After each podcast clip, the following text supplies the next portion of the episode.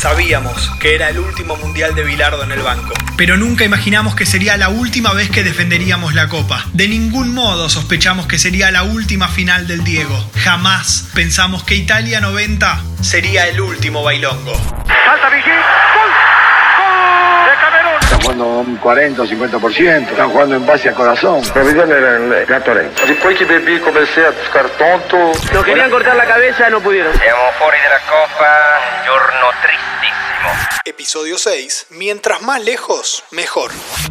¿Sabían que al día de hoy todavía no está claro de dónde proviene la palabra hooligan? Unos sostienen que surgió de una canción de hace dos siglos que hablaba de unos pibes un tanto revoltosos. Otros dicen que fue el apellido de un irlandés medio bardero de 1800 y pico. Y en 1900 y poco, Arthur Conan Doyle ya usaba el término para hacer referencia a quilomberos y vándalos. La cuestión es que hoy todos sabemos que un hooligan es un barra brava inglés. Picante, borracho, sin códigos, que insulta, roba y pega solo por deporte. A pesar de las rigurosísimas medidas de seguridad, se han producido ya graves incidentes con los hooligan ingleses que se han enfrentado a la policía y a los seguidores irlandeses. Cuando se sorteó el Mundial, Inglaterra fue seleccionada como cabeza de serie del Grupo F, el último. El escándalo que se armó con la elección fue notable y más o menos fácil de explicar. Más o menos, ¿eh? Un tiempo antes del sorteo, Joao Avalanche, lengua larga si los hay, le había prometido la cima del grupo F a España y no a Inglaterra.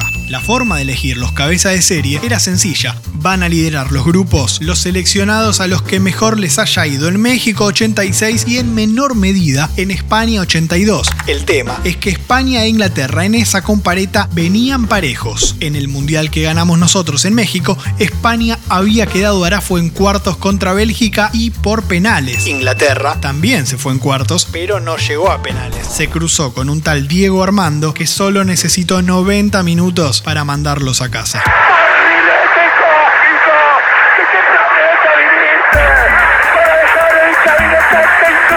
¿El cabeza de serie entonces debía ser España? Y la verdad que sí. En el 82, los dos avanzaron a segunda ronda, donde compartieron grupo, los dos eliminados ahí nomás, aunque Inglaterra sumó un puntito más que la roja. Entonces, ¿los cabeza de serie debían ser los ingleses? Y pasa que el mundial que valía más era el último, y en el último le había ido un poquito mejor a España. Ah, tomar por culo, joder. Pues, pues, ¿para qué promete Avalanche si después no cumple, tío? No lo entiendo.